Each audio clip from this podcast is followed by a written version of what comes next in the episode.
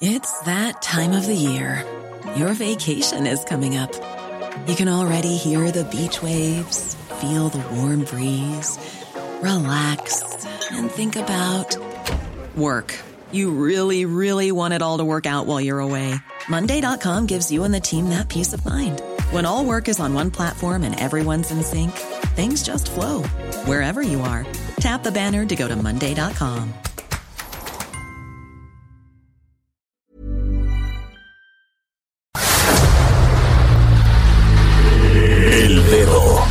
llaga. Había una vez un mundo en el que nadie creía.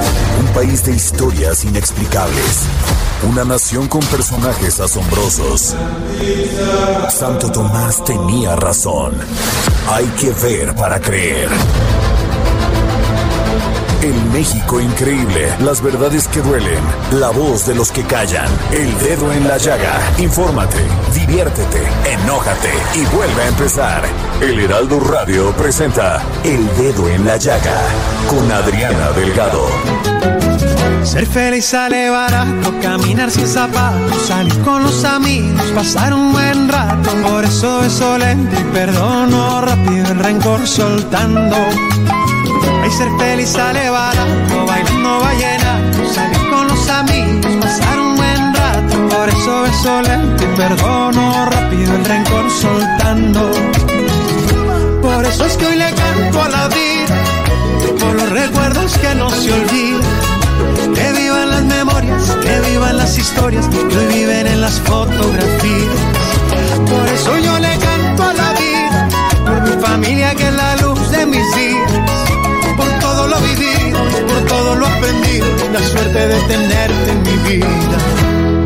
Qué triste Ser feliz sale barato, caminar sin zapatos, salir con los amigos, pasar un buen rato. Por eso beso lento y perdono rápido, el rencor soltando. Y estamos escuchando a mi querido Fonseca con esta maravillosa canción Canto a la Vida. Y nos vamos a nuestro primer resumen informativo de este dedo en la llaga de este martes 26 de diciembre del 2023. El presidente Andrés Manuel López Obrador aseguró que la violencia que se vivió en Villahermosa, Tabasco el fin de semana pasado no pasó a mayores, pero se quejó de la difusión que se dio a estos hechos porque se enteraron hasta en el Vaticano. El primer vuelo inaugural de Mexicana de Aviación despegó desde el Aeropuerto Internacional Felipe Ángeles con destino a la base aérea en Tulum Felipe Carrillo Puerto. El jefe del Ejecutivo resaltó este acto como un hecho histórico después de que dejó de volar en 2010. Mexicana de Aviación volará desde el AIFA hacia 14 destinos inicialmente y se sumarán otros más. Hasta el momento se han vendido 425 boletos. A partir de mañana, la Secretaría de la Defensa Nacional estará a cargo del hangar presidencial para continuar utilizándolo en actividades militares, el cual abarca una superficie de 12.7 hectáreas de terreno y poco más de 2 hectáreas de construcción, ubicado en Boulevard Puerto Aéreo en la alcaldía Venustiano Carranza. Segalmex dejó de comprar las cosechas de maíz a pequeños productores. En varias zonas cerró o ni siquiera abrió las bodegas con el argumento de que la gente que las opera no tiene dinero para su adquisición, y esto dejó miles de toneladas a merced de los coyotes locales, con el daño económico para los productores, señalaron voceros de un centenar de ejidos y organizaciones campesinas en una carta enviada al presidente Andrés Manuel López Obrador. Un juez federal emitió una orden de aprehensión en contra de Jorge Yáñez, quien fuera contador de Emilio Lozoya, exdirector general de Petróleos Mexicanos, por no presentarse voluntariamente a cumplir con la medida cautelar de prisión preventiva justificada que se le dictó desde septiembre de 2020 en el proceso que se le sigue por su posible responsabilidad en el delito de defraudación fiscal. El Servicio Meteorológico Nacional informó que este martes se esperan heladas en estados del noroeste, norte, noreste, centro, oriente y sureste del país, las cuales se extenderán sobre el norte de la península de Yucatán. Anoche partió de la Ciudad de México hacia San Cristóbal de las Casas, Chiapas, la avanzada de la Caravana Nacional e Internacional a Territorio Zapatista, que se sumará a las actividades para conmemorar el 30 aniversario de la irrupción del Ejército Zapatista de Liberación Nacional. Las playas Tamarindos y Papagayos en Guerrero registraron abundante afluencia de turistas, lo que representó en estos centros recreativos una especie de renacimiento tras la devastación que dejó el huracán Otis en el puerto de Acapulco. Cuatro trabajadores de una bodega de pollo ubicada en la zona sur de Toluca, en el Estado de México, fueron levantados por presuntos integrantes del grupo criminal La Familia Michoacana, luego de que el propietario del establecimiento se negara a pagar la cuota que se le exigía por parte de esta organización criminal. La mañana de este 26 de diciembre se registró un microsismo en la Ciudad de México con epicentro al norte de la alcaldía Magdalena Contreras. De acuerdo con información del Servicio Sismológico Nacional, tuvo una magnitud de 1.7 grados. En estos días de gran reflexión, tenemos que pensar el lado bueno de las cosas. El mundo te romperá el corazón de todas las formas imaginables. Eso está garantizado y yo no puedo explicarlo, como tampoco la locura que llevo dentro de mí, ni la locura que llevan los demás. La vida nunca es justa, pero debes afrontar los golpes y seguir adelante. Y cuando tengas el corazón roto, tendrás que volver a construirlo. Y no solo eso, tendrás que volver a confiar. Y esta es la parte más difícil. A pesar de todo esto, aunque la vida rompa todas tus ilusiones, debes seguir soñando. ¿Sabes por qué? Porque si no te ilusionas, porque si no sueñas, porque si no amas, ¿qué clase de vida estás viviendo? ¿Para qué quieres una vida si no la estás aprovechando? No se puede vivir con miedo toda la vida. La vida es así, te caes, te levantas y te vuelves a caer. Pero si ni siquiera te mueves por temor a caerte, en realidad ya te has hundido. Y escuchemos este maravilloso cuento con Claudia Juárez. Algo cambió esa Navidad. Algo cambió esa Navidad. Es un cuento corto de Navidad que habla a los niños sobre la necesidad de pensar sobre nuestro comportamiento y pedir perdón si pudiera estar haciendo daño a otras personas. Catalina era muy egoísta, nunca compartía nada con su hermano Miguel y para colmo siempre se antojaba de todo lo que él quería. Estaban de vacaciones navideñas. Esa tarde Miguel se enojó mucho cuando empezó a berrear para que le dejara los patines que le habían regalado por su cumpleaños. Estaba muy cansado del comportamiento de su hermana. Se dio la vuelta y se marchó de ahí dando un portazo. Nunca había visto a su hermano reaccionar así, pero Catalina pensó que como había sucedido otras ocasiones, se le pasaría el enfado y antes de que llegara la noche todo volvería a ser como antes. El día de Nochebuena salieron a ver los nacimientos, hicieron alguna compra, pasearon y fueron a cenar con sus abuelos. Su hermano estuvo toda la tarde muy callado y se mostró triste. ¿Ocurre algo? Están muy callados, dijo la abuela a los dos niños muy extrañada. El día de Navidad Catalina fue a buscar a su hermano para jugar, y Miguel le gritó a punto de llorar, Déjame en paz, no quiero jugar contigo. Jamás le había hablado así, y nunca le había durado tanto el enfado. Dos gruesos lagrimones resbalaron por sus mejillas. Fue entonces cuando se dio cuenta de lo mal que se había portado con su hermana y lo dolido que estaba con ella. Pensó en que decirle para qué se le pasara el enfado. Podía recoger sus juguetes, ayudarle con las llevadas de las restas, dejarle sus cuentos preferidos, guardar su ropa en el armario, haría lo que le pidiera. Catalina fue al dormitorio de su hermano y abrazándolo muy fuerte solo pudo decir, perdóname. Miguel la miró y le devolvió el abrazo. El cambio de actitud de Catalina hizo que el enfado del niño desapareciera en tan solo unos segundos, y cuando recibieron los regalos de Papá Noel, los hermanos reían y jugaban felices. ¿Quieres jugar con mi muñeca? le dijo la niña a su hermano. Algo había cambiado esa Navidad.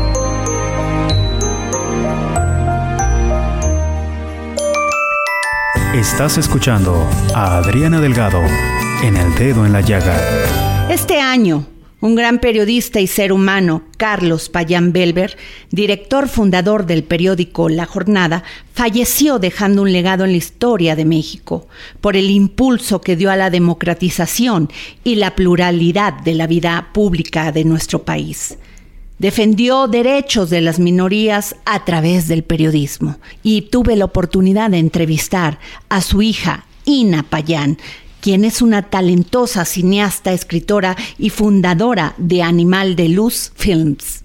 Ina Payán, hija de Carlos Payán y Cristina Estupiñán. Hablar de ti es hablar de una infancia llena de arte, de cultura, de lucha por este México ¿Cómo fue tu infancia, Ina Payán? Pues con muchas luces y algunos oscuros, este, pero muchas luces y mucha diversión. Estudié en escuelas activas, en donde se promovía mucho la libertad, digamos, de lo que cada niño quería hacer. Eh, en la casa fue igual, siempre mis padres fueron muy impulsadores de, de, cualquier idea y locura que a uno se le ocurriera. Y, bueno, también eran hombres, eh, mi madre y mi padre pues siempre estaban muy rodeados de gente, ¿no? Les gustaba mucho estar haciendo la revolución y también amaban profundamente el arte y el arte popular y bueno, el arte en todas sus dimensiones. Entonces sí, fue una cosa de muchísimas experiencias y, y universos, ¿no? que se encontraban en la casa. Ina, tu padre, Carlos Payán Belver, fue un hombre que cambió el escenario en México con un gran periodismo. Se enfrentó al poder, se enfrentó a las luchas de las personas que querían cambiar este país, vio la marginación, vio la discriminación hacia los indígenas. Yo creo que parte de la idea de la fundación de la jornada tenía que ver con darle voz a esos grupos que no estaban siendo escuchados eh, y creo que de alguna manera lo logró. Sí creo que le dio voz a, a grupos indígenas, a grupos guerrilleros, a, a voces que estaban pensando que había que cambiar el mundo o el país y tenían la ilusión y la pasión de hacerlo. Entonces, no sé, quizás no lo lograron, pero, pero de que tenían las ganas, eso sí. Cuando ves las fotos de Carmen Lira, de García Márquez, con tu padre, haciendo este proyecto periodístico de la jornada, te habla de la gran lucha, pero de esa gran lucha donde la pasión emerge, aun cuando tenían todo en contra, incluso no tenían dinero para formarla. Así es. Solamente el interés, la sensibilidad de muchos que se enojaban contra lo que vivía este país. Así es. Entiendo que cuando hay poco dinero te vuelves más creativo, ¿no? Y sé que estaban buscando y buscando y buscando en diferentes instancias. Se habían dado por vencidos. No me recuerdo si fue eso el... No, fue el uno más uno, yo creo, primero, ¿no? Y entiendo que en algún momento mi padre agarra su bocho y decide ir a buscar una imprenta, a ver si puede hacer alguna negociación con, y, convence al, al, dueño de la imprenta de que se vuelva socio del periódico y que los apoye y tal. Y empiezan el periódico sin un centavo, ¿no? Pero con una rotativa a favor. Entonces, este, creo que así, así hicieron varios proyectos y entre ellos también, pues con muchos apoyos de, de artistas como Tamayo, ¿no? Rufino Tamayo donó obra, también Toledo. El elefante el elefante preciosísimo de Toledo. Pero yo creo que antes de ese elefante donó otra obra, creo, creo que sí, así fue. Entonces sí, gracias a, esa solidaridad de los artistas eh, se lograba financiar, ¿no? Y pagar salarios o pagar la operación del periódico. ¿Cómo decides ser cineasta? Fue una casualidad. ¿Por qué? bueno, siempre me había gustado muchísimo, pero lo veía como algo imposible, muy, muy difícil, como era, eso era para, para gente muy única, ¿no? Eso pensaba. Y cuando mi madre se muere en el 97, empiezo a trabajar en Argos con Epigmenio. Y ahí em, llegan a ofrecernos hacer una película que se llamaba Sexo, Pudor, se llama Sexo, Pudor y Lágrimas. Y estaba en ese momento Argos haciendo mirada de mujer y nada personal, estaba como todo el mundo muy concentrado en eso, que, que, lo estaban haciendo muy bien. Y entonces como que yo alcé la mano de, yo lo atiendo, yo no sabía hacer nada, ¿eh? había estudiado comunicación en la UAM Xochimilco, pero no, no, sabes hacer, o sea, no, no, aprendes a hacer una película teóricamente, ¿no? Desde la teoría, pues. Entonces eh, me tocó atender un poco a los productores que llegaron con el proyecto y aprendí de mucho de ellos. Y después hicimos otra película que se, llama La Habitación Azul. También nos fue muy bien y luego pues ahí me fui siguiendo. ¿Cuándo decides ser independiente? Con La Jaula de Oro, cuando, bueno, yo sentía que Argos estaba más dedicado a hacer televisión y a mí me estaba interesando más hacer cine. Entonces me invitan a colaborar en Disney, me voy a hacer películas en Disney. Y después de, otros seis años en Disney me doy cuenta que tenía ganas ahora de hacer películas, pero las que yo quería contar, no las que me dijeran que había que contar. Y en ese momento es que me salgo de Disney, armo mi empresa y hago La Jaula de Oro, que es esta película de migrantes, que también llevó un director eh, que se llama Diego Quemada Díez, llegó con, con un guion, pero era una investigación así sobre migración. Y ahí fuimos dando, apoyándolo y ayudándolo a darle forma hasta que logramos levantar el financiamiento y nos fuimos a, hacer la película, ¿no? Y fue una película, pues, maravillosa, para mi gusto y mi visión, pues, una película que nos dio muchísimo a todos los que estuvimos ahí. No solo como experiencia de haber hecho eso y estar por todo el país y, hemos y, conocido un poco todo el asunto de los migrantes, sino también fue un proyecto artístico muy importante, con muchas, muchas, muchas, muchas cualidades artísticas. La jaula de oro, 2013.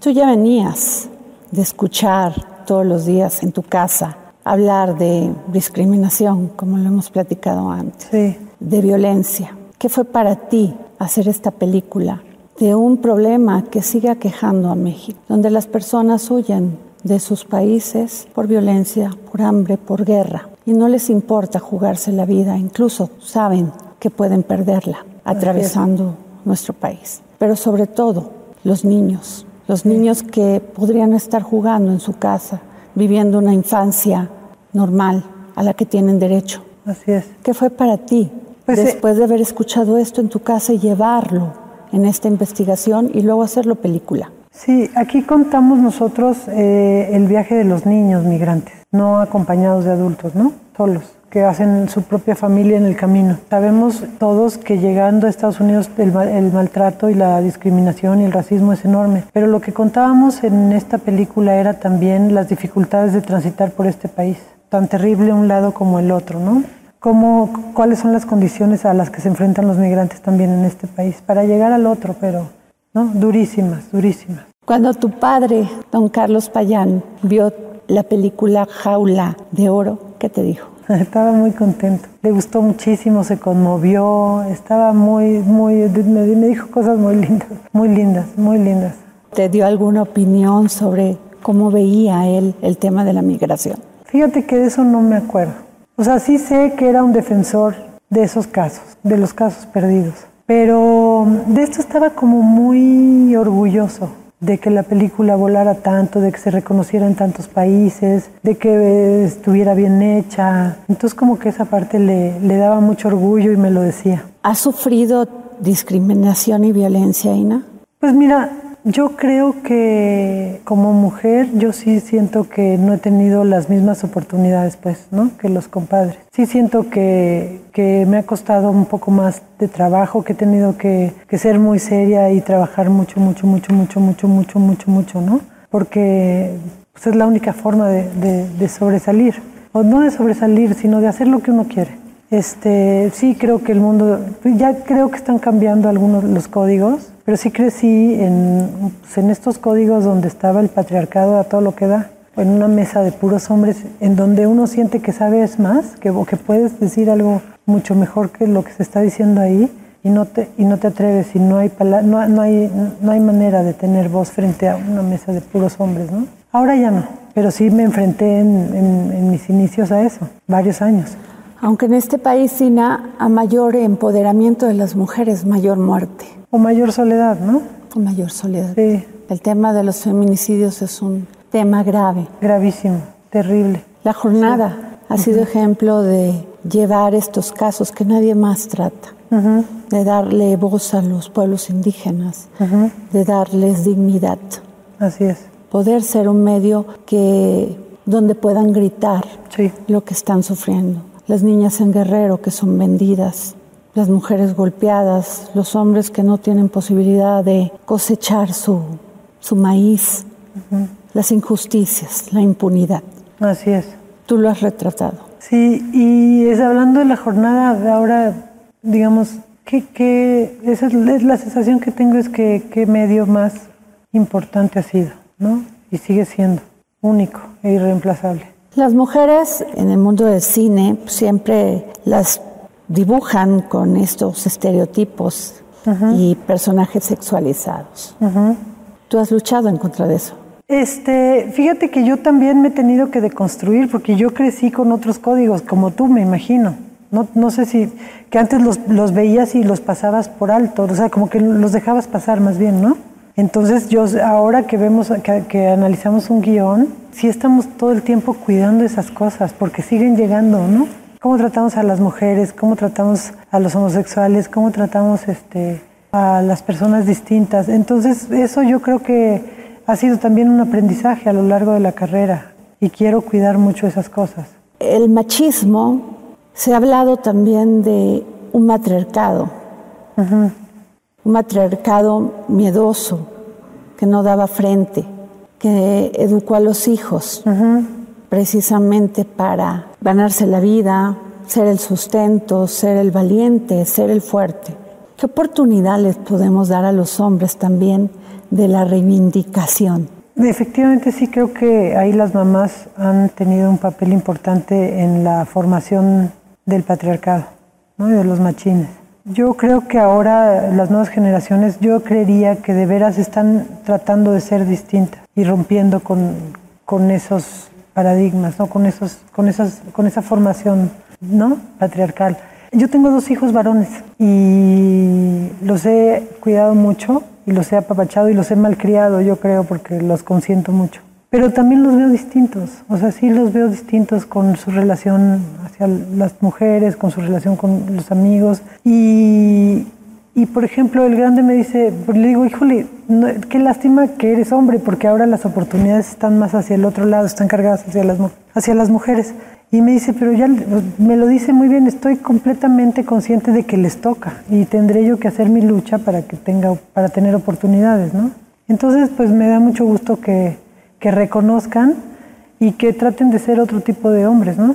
Con otros códigos y con, con otro cuidado hacia las mujeres y hacia ellos mismos y hacia las diferencias.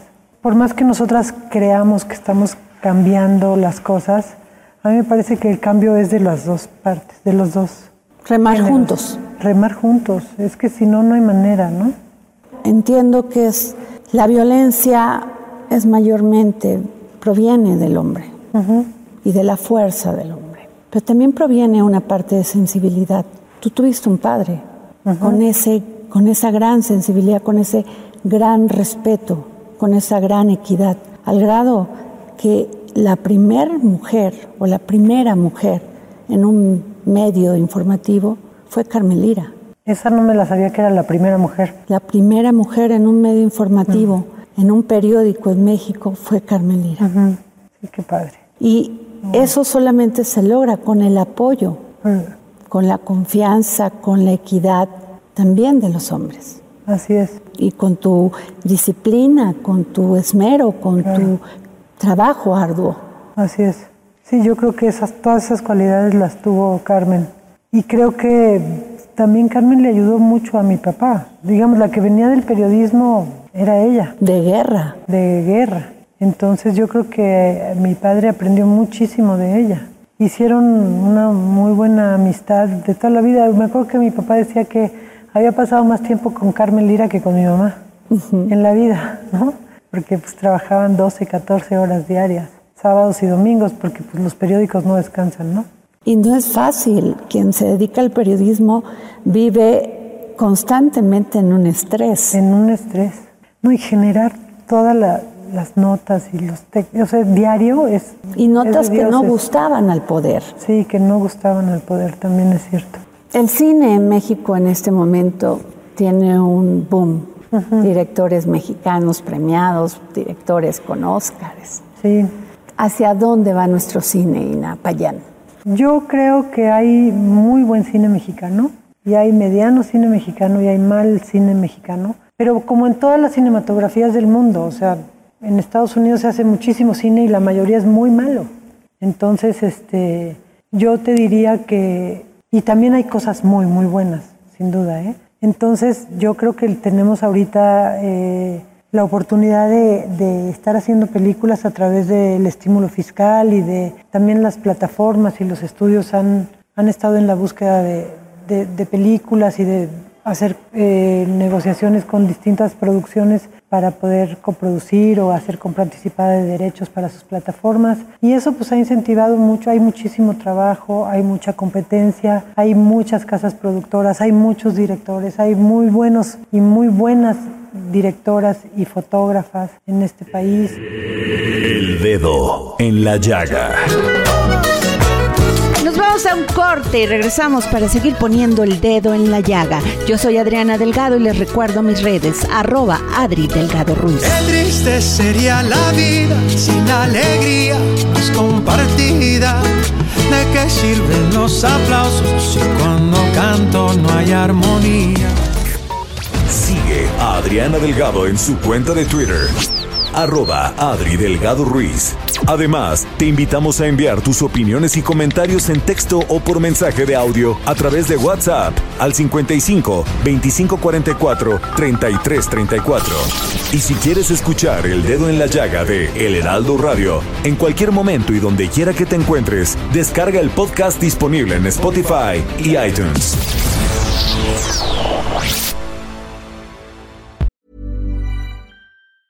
Many of us have those stubborn pounds that seem impossible to lose, no matter how good we eat or how hard we work out. My solution is PlushCare. PlushCare is a leading telehealth provider with doctors who are there for you day and night to partner with you in your weight loss journey. They can prescribe FDA-approved weight loss medications like Wagovi and Zepbound for those who qualify. Plus, they accept most insurance plans. To get started, visit plushcare.com slash weight loss. That's plushcare.com slash weight loss. Sigue a Adriana Delgado en su cuenta de Twitter en arroba Adri Delgado Ruiz.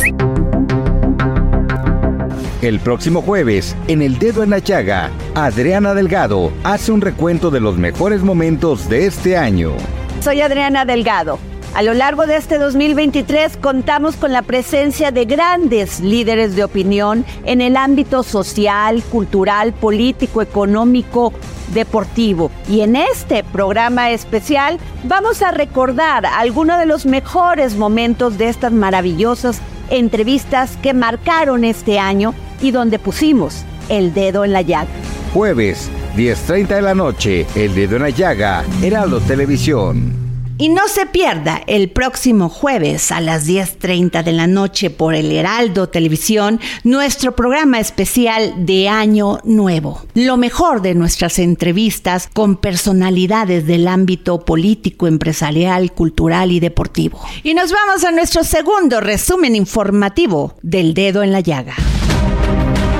Pese a que más temprano el sistema de monitoreo atmosférico de la Ciudad de México señalaba que había buenas condiciones en la calidad del aire, parece que el escenario cambió a una inversión térmica que llevaría al riesgo de que los contaminantes se acumulen durante horas, aumentando su concentración y el riesgo para la salud. De acuerdo con la dependencia, una inversión térmica es un fenómeno meteorológico que provoca una condición extrema de estabilidad atmosférica. Durante una inversión térmica existe nulo movimiento del aire y los contaminantes se acumulan durante horas, aumentando su concentración y el riesgo para la salud. Israel continúa bombardeando la franja de Gaza tras indicar que su ofensiva se intensificará y que no parará hasta desmilitarizar y desradicalizar el territorio palestino gobernado por el grupo terrorista Hamas. El peso inició la sesión de este martes con una apreciación del 0.25%, equivalente a 4.2 centavos, cotizándose alrededor de 16 pesos con 97 centavos por dólar, con el tipo de cambio tocando un máximo de 17 pesos con un centavo y un mínimo de 16 pesos con 94 centavos por unidad. Y regresamos aquí al dedo en la llaga y ya está lista nuestra querida Nayeli Ramírez que nos va a hacer un recuento de lo mejor del espectáculo en 2023. Hola Adriana, te mando un abrazo a ti y a todos los que nos escuchan. Soy Nayeli Ramírez y te traigo todo lo mejor del espectáculo que hubo en este 2023 para todos los amigos del dedo en la llaga, ya que hubo muchísimas cosas que recordar, muchas cosas que aplaudir, también hubo algunas cosas no tan agradables, pero una de las más eh, buenas noticias que tenemos fue que Shakira por fin cierra el año sin deudas después de que tuvo algunos problemas con el fisco, tú lo sabes, con el fisco español, se había hablado hasta de cárcel. Shakira deja atrás este capítulo con Hacienda en España y prepara un nuevo disco para este 2024 que ya está a la vuelta de la esquina, pero no solo eso, aparte Shakira fue una mujer que se adueñó de las listas de popularidad en todo el mundo gracias a este tema que sacaron Shakira y Bizarrap, que era la sesión volumen 53 en la que aparte de que fue un hitazo, todo mundo la bailaba en todos los lugares a donde la escuchabas, también hubo algunas indirectas para su ex el exfutbolista Piqué, porque como sabemos ella descubrió que le engañaba y pues fue esta inspiración lo que le hizo hacer este tema, que ya lo escuchamos en todos lados, rompió récord al minuto que salió en YouTube, porque todo el mundo lo estaba esperando, llegó a 100 millones de reproducciones en menos de tres días, también fue el, más eh, el que más reproducciones tuvo en 24 horas con 63 millones de visitas, obviamente en Spotify también arrasó. Y no solo eso, también eh, le siguieron éxitos como Copa Vacía, TQG, Acróstico y El Jefe. El segundo fue una colaboración con Carol G y con este tema recibieron un Grammy Latino. Yo creo que por la, para la colombiana vamos a estar escuchando el 2024. Va a ser otro año de éxitos, estoy segura, porque eh, ya va a anunciar una gira. Seguro va a incluir a México en esta gira porque es un país al, al que a ella le gusta mucho venir y en donde hizo varios récords con estas canciones que sacó en este 2023. Ella ya prepara un nuevo disco, prepara unas nuevas colaboraciones y seguro 2024 va a seguir facturando como muy bien lo dijo desde su primer éxito que sacó este año. Aquí en México aparte es uno de los países en donde más se escucha a Shakira y tiene desde 1991 que sacó su primer disco, es una de las favoritas para nosotros. Otro de los personajes que hicieron historia este 2023 fue el cantante de eh, Corridos Tumbados, que es Peso Pluma, este mexicano originario de Jalisco, también arrasó con las listas de popularidad en todo el mundo, sobre todo en Latinoamérica. Se ha presentado en varios países como Colombia, Argentina, en varias ciudades de Estados Unidos. Se fue a Europa también, recibió varias nominaciones. Fue uno de los únicos latinos que ha estado eh, presentando un tema en este eh, en este Late Night eh, de Jimmy Fallon. Y eh, la verdad fue un hitazo, hizo colaboraciones con Carol G, ha cantado con, con Bad Bunny, estuvo, ellos estuvieron presentándose en el Festival Coachella la verdad es que creo que también vamos a oír mucho de Peso Pluma en el 2024. Tiene varias colaboraciones que dicen que van a ser un hitazo, todavía están en secreto. Se han eh, revelado algunos nombres, pero esperemos hasta el 2024 a ver qué dice él. Ya se presentó en el Foro Sol con un lleno total, se presentó también en el Festival Arre. Es muy polémico este cantante, ha sido eh, criticado, ha sido, pues hay muchas personas a las que no les gusta su música, no les gusta su voz, muchos dicen que no cantan, muchos dicen que no se le entiende, pero bueno, las listas de popularidad están ahí y ya sabemos, los gustos se rompen en géneros y pues está bien tener muchas opciones para ver qué es lo que vamos a escuchar en el 2024, pero también fue uno de los más escuchados en esta lista anual que saca Spotify.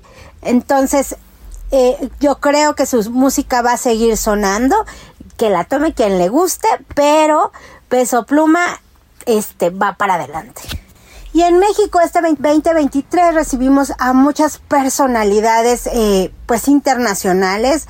Una de ellas fue Taylor Swift, que tiene una de las giras más eh, lujosas, con más ganancias en todo este año y en varios años, porque han comparado sus giras con las de Madonna, con las de Metallica, con las de YouTube y ella ha arrasado porque aquí en México tuvo cuatro conciertos que fueron todos todo un éxito.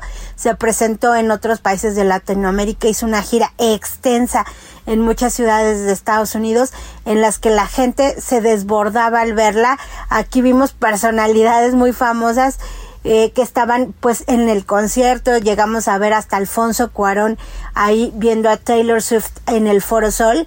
Ella la verdad es que dio todo en esta gira, dio todo en el escenario, todos sus fans salieron muy contentos y ella ha mencionado que se quiere tomar unos días pero que ya está preparando un nuevo material que seguramente también va a ser un éxito.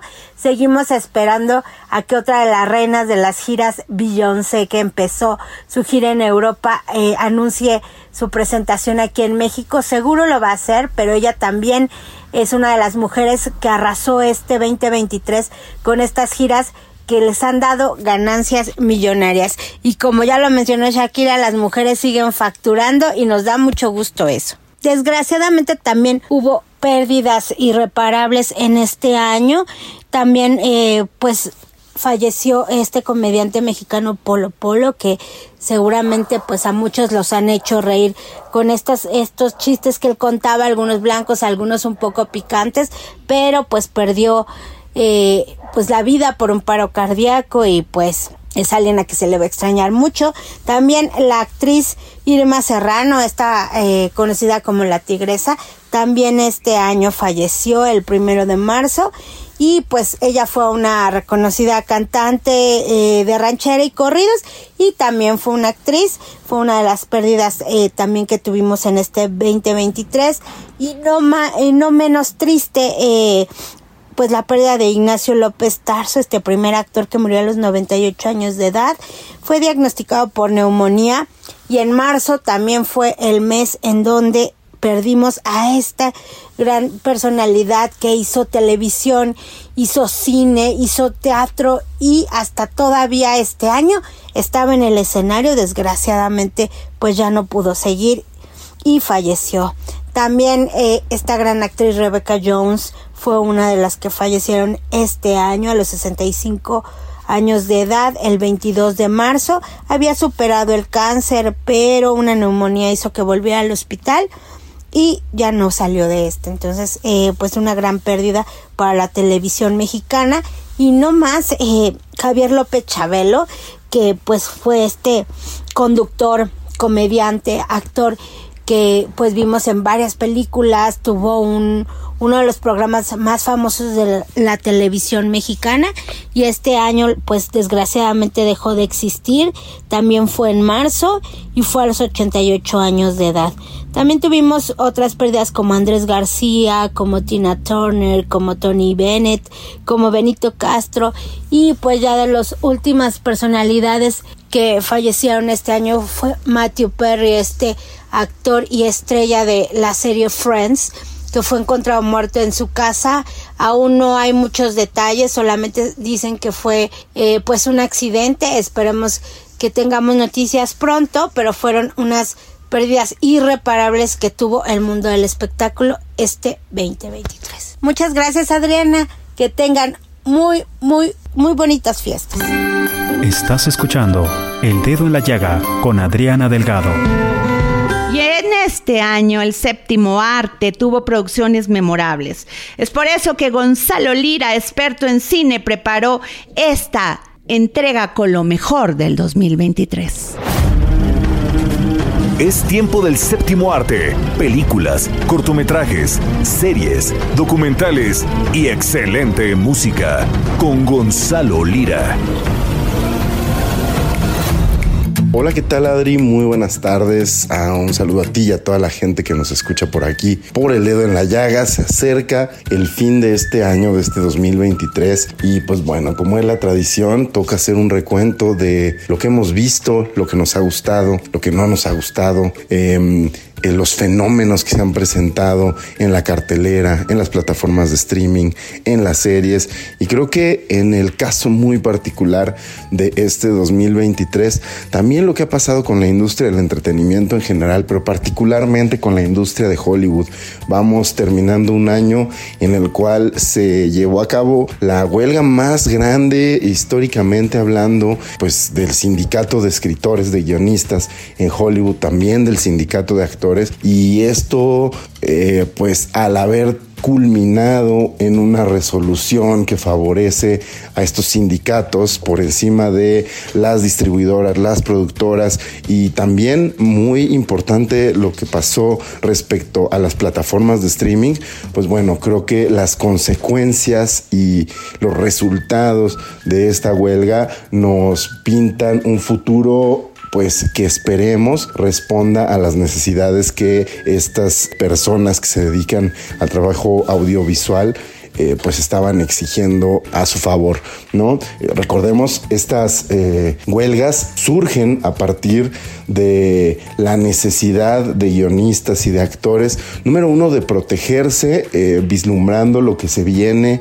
respecto al uso de la inteligencia artificial, por ejemplo, pero no se había hablado realmente, no se había legislado en torno a las plataformas de streaming y pues a partir de ahí muchas plataformas de streaming estaban pues sí pasándose un poquito de lanza con los creadores y las creadoras de este tipo de contenidos. Em, esperemos que esta resolución, como lo decía, pues eventualmente evolucione en algo positivo para estas personas. Y bueno, a partir de esa huelga tuvimos un, un vacío ahí que, que además creo se va a notar aún más el próximo año en cuanto a los lanzamientos que, podamos ver eh, tanto en las plataformas como en los cines, un paro de que también se va a traducir en pérdidas importantes. Recuerdo durante la premier de Oppenheimer, esta película de Christopher Nolan, que eh, seguramente el próximo año veremos recibiendo varios premios. Eh, Matt Damon hablaba de, de la necesidad de irse a la huelga, pero la necesidad de irse a huelga y al mismo tiempo las pérdidas que esto estaba representando para su empresa productora. Entonces, bueno, vamos a ver cómo, cómo se resuelve.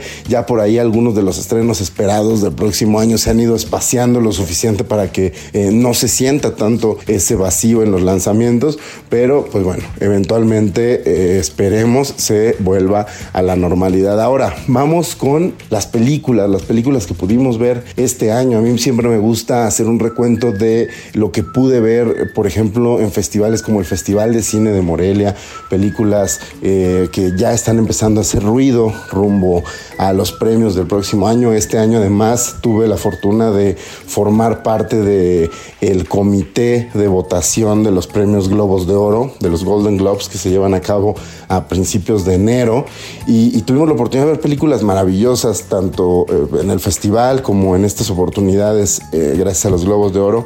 Me gustaría empezar por una película mexicana que entra dentro, dentro de mi top 10 sin duda de este año. Se trata de Totem, una película de Lila Vilés. Está esperando representarnos rumbo al Oscar. No logró la nominación al Globo de Oro. La historia de una niña de unos 7 a 9 años que está a punto de celebrar el que será el último cumpleaños de su padre, un hombre joven que está pasando por una enfermedad terminal y, cómo durante la tarde en la cual están los preparativos para esa fiesta de cumpleaños, esta niña eh, se va dando cuenta de los misterios de la vida, sufre un salto hacia la madurez que, que es necesario para que ella entienda la relación que podemos tener con la muerte, pero también es muy interesante ver cómo la película nos dibuja una red de apoyo muy importante entre su madre, sus tías, sus primas, este grupo de mujeres que sirven como red de contención en, en un momento complicado para alguien que apenas está empezando a entender el mundo y su manera de operar. No se pueden perder Totem, todavía la encuentran en algunas salas de cine aquí en nuestro país. De ahí me gustaría saltar a otra película interesante eh, que también nos habla del lugar de las mujeres en esta sociedad, pero completamente de otro espectro. Puede ser que a ustedes no les haya gustado, puede ser que tengan sus opiniones encontradas, sin embargo creo que hablar de Barbie, del fenómeno que fue la película de Barbie, es algo interesante y que nos habla también del estado de, las cosas en, el cine eh, a nivel global. Barbie, esta película de Greta Gerwig que pues nace de un juguete, un juguete que además eh, pues es considerado una muñeca que es considerada como la principal instigadora de los cánones de belleza, pues ahora muy criticables, ¿no? Los cánones hegemónicos, muy heteronormados inclusive de belleza que impuso esta muñeca y se agarra de ahí para hacer una burla, una crítica, una autocrítica en la cual podemos ver a una mujer que ha olvidado a su muñeca y que es visitada por esta muñeca Barbie, pues para cuestionarle varias cosas y de paso pues pasar un buen rato en el cual eh, podemos ver a, un Ryan Gosling maravilloso, divertidísimo como Ken, que pues representa justo esta heteronorma hegemónica que eh, es muy criticable y que hoy en día se ha convertido también pues en lo, representativo de muchas cosas que hay que erradicar en torno a, la perspectiva de género. Entonces, creo que Barbie, Barbie abrió discusiones interesantes. Lamentablemente, también hay que decirlo, ha abierto la puerta a que ahora gracias a las grandes ganancias de esta película, las jugueteras piensen que lo que las personas quieren son películas inspiradas en sus juguetes y no entiendan que lo que queremos es ver una autocrítica de, muchas de las instituciones con las cuales eh, crecimos. Pero bueno, eh, hay mucho más que recorrer. Ya iremos las próximas semanas hablando del resto de, las películas, pero me parecía importante enfatizar en estas dos películas, ambas dirigidas por mujeres. También por ahí se estrena Priscila, la historia de Priscilla Beaulieu o Priscilla Presley, que es un lado que nunca habíamos visto de la historia de una superestrella como, como Elvis Presley, eh, en el cual pues eh, Sofía Coppola logra hacer una crítica interesante también a, estas mujeres que viven bajo el yugo de, un hombre, eh, de un hombre poderoso, que no está ahí para atender sus necesidades como mujer o, para vivir una vida acompañándose, sino que cree que la mujer está al servicio de él. Y pues bueno, lo digo, tres películas dirigidas por mujeres sobre mujeres de diferentes edades, en diferentes momentos, con diferentes perspectivas, que creo que nos ayudan a englobar un poco cuál es el estado, cuál es el estado de, las historias que se están contando, que creo que si bien sí responden también de repente a una agenda, espero que no se quede en eso y que sigamos viendo más historias femeninas porque, pues, número uno, hace falta esa representación también en pantalla y número dos, yo como un hombre les puedo decir que me encanta conocer más de ese lado del arte y de ese lado del discurso, del cual cada día aprendo más y disfruto más. Eh, Adri, ha sido un placer estar este año en el dedo en la llaga y espero pues que arranquemos el próximo, ahora sí, con un listado de mis películas favoritas que pues por razones de votación respecto a los Globos de Oro, pues ahorita no puedo todavía eh, hablar de eso. No crean que le estoy eh, evitando eh, por otra razón, sino más que por eso. Pero en un par de semanas que ya estén los globos de oro entregados, podemos platicar de cuáles son mis películas favoritas y mis menos favoritas del 2023, rumbo ya al 2024. Que tengan excelente fin de año y aún mejor inicio del próximo. Yo me despido, soy Gonzalo Lira, me encuentran en redes como arroba gonis, G-O-N-Y-Z. Bye bye. Y para cerrar con broche de oro, mi querida Miriam Lira y lo mejor de los tips gastronómicos en estas fiestas decembrinas. GastroLab. Historia, recetas, materia prima y un sinfín de cosas que a todos nos interesan. Hola, ¿qué tal Amigos del dedo en la llaga, estamos en plenas fiestas decembrinas y ya sea que los hayas disfrutado en Navidad o apenas los vayas a preparar en Año Nuevo, los romeritos son un plato infaltable de la temporada. Y es que los romeritos son un platillo emblemático en diciembre en todo México, enraizado profundamente en la tradición y el gusto popular. Esta delicia culinaria se prepara especialmente durante las festividades de Navidad y Año Nuevo, siendo un símbolo de reunión familiar y por supuesto de celebración. El platillo consiste en ramilletes de romerito, una planta parecida al romero, pero de sabor mucho más suave, que de hecho es un quelite, que se cuece y se mezcla con mole, papas y a menudo camarones secos o tortitas de camarón. Un detalle que le añade una textura y sabor distintivos. Esta combinación de sabores es una muestra clara de la fusión de ingredientes prehispánicos y europeos, muy típica de la gastronomía mexicana. Lo que hace los romeritos especialmente significativos es su aspecto cultural y tradicional. Prepararlos es un acto familiar, donde se comparten recetas que han pasado de generación en generación, ajustándose ligeramente con cada transmisión. Durante la preparación es común escuchar historias de ancestros o versiones particulares de la receta, lo que lo convierte a la cocina en un espacio de conexión y también por supuesto de memoria. Además, su consumo no es casual, está cargado de simbolismo. Los romeritos se comen en fechas especiales, marcando el final de un año y el comienzo de otro, momentos de reflexión, agradecimiento y nuevos propósitos. Así, más allá de ser simplemente un platillo, los romeritos son un elemento que fortalece la identidad y el sentido de permanencia a una comunidad. Cada año en diversos puntos de México se pueden encontrar variaciones de este platillo, algunas con pequeñas incorporaciones regionales que enriquecen aún más su sabor y significado. La tradición de los romeritos es sin duda una de las muchas joyas de la gastronomía mexicana que se preserva y celebra con fervor en cada temporada decembrina. Para encontrar las mejores recetas, no dejes de visitar gastrolabweb.com y para ver algunas opciones para los próximos días, por supuesto no dejes de escucharnos con más tips deliciosos aquí en El Dedo en la Llaga. La Navidad es una fecha no solamente para ser feliz, sino para agradecer todo lo que nos ha dado la vida y Dios. Ocho señales de que te está yendo bien. Primera, tienes techo para dormir. Segunda, comiste hoy. Tercera, le deseas el bien a todos. Cuarta, tienes ropa limpia. Quinta, alguien se preocupa por ti. Sexta, te esfuerzas por ser mejor. Séptima, tienes un corazón bueno. Y la octava, estás respirando. Qué triste sería la vida sin la alegría es compartida. ¿De qué sirven los aplausos si cuando canto no hay armonía? Y esto fue todo aquí en El Dedo en la Llaga. Tenga usted un gran día, gracias por escucharnos, pero sobre todo gracias por permitirnos entrar en su corazón. Nos escuchamos mañana. Si hay buen vino no hay que guardar. El tiempo me ha ido enseñando si no hay vino me tomo un guaro.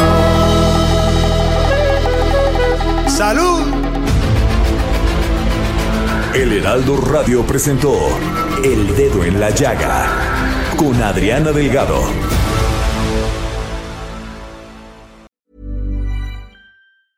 Even when we're on a budget, we still deserve nice things. Quince is a place to scoop up stunning high-end goods for 50 to 80% less than similar brands. They have buttery soft cashmere sweaters starting at $50, luxurious Italian leather bags, and so much more. Plus, Quince only works with factories that use safe, ethical, and responsible manufacturing. Get the high-end goods you'll love without the high price tag with Quince. Go to quince.com/style for free shipping and 365-day returns.